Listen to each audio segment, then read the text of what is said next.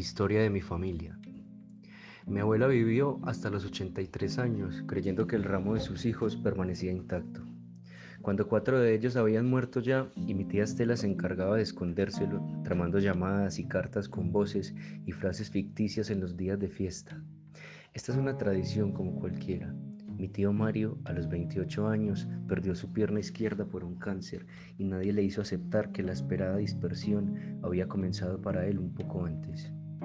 Mi hermano mayor decidió hace 10 años no salir de casa para nada útil, excepto pasear indolente bajo una luz cobriza y parece despertar de un extraño letargo cuando comienza a golpearnos, especialmente a mi madre.